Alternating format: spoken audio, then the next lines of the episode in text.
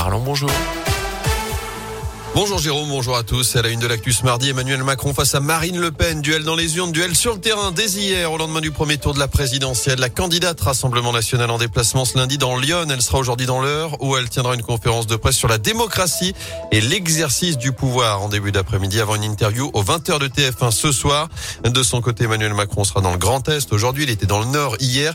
Il devrait tenir un meeting ce samedi, certainement à Marseille. Le président candidat qui se dit prêt à bouger désormais sur la réforme des retraites il n'exclut pas un référendum pour discuter les termes de ce texte. Notez d'ailleurs cette réunion publique au Puy-en-Velay ce soir avec une ministre en campagne pour le chef de l'État. Emmanuel Vargon, la ministre déléguée au logement, sera présente à partir de 19h, salle Jeanne d'Arc. Dans l'actu également, 64, 85 ou 171 euros. C'est le montant des bourses encore versées cette année aux collégiens de la Loire.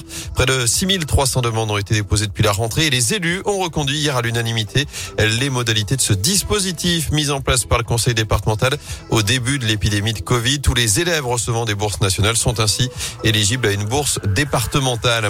À retenir aussi le geste fou d'un automobiliste sur l'A72 dans la nuit de samedi à dimanche. Cet individu alcoolisé, 1 gramme 60 d'alcool par litre de sang, tout simplement fait demi-tour sur l'autoroute. D'après le projet, il était parti de Feur direction Vauchette où il n'a pas vraiment compris le fonctionnement du péage. Il s'est donc engagé à contresens sur plusieurs dizaines de kilomètres jusqu'à la jonction A72 à 89 près de Balbini. s'est rendu compte de son erreur. À nouveau demi-tour, direction Andrézieux, mais il a été intercepté cette fois par une patrouille de gendarmerie.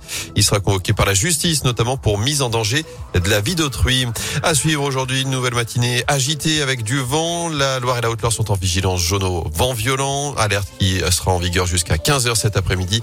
Les rafales devraient se calmer en fin de matinée. Et puis du basket à suivre ce soir avec ce derby entre la Chorale de Rouen et l'Asvel. Ce sera à partir de 20h à la Alvacheresse.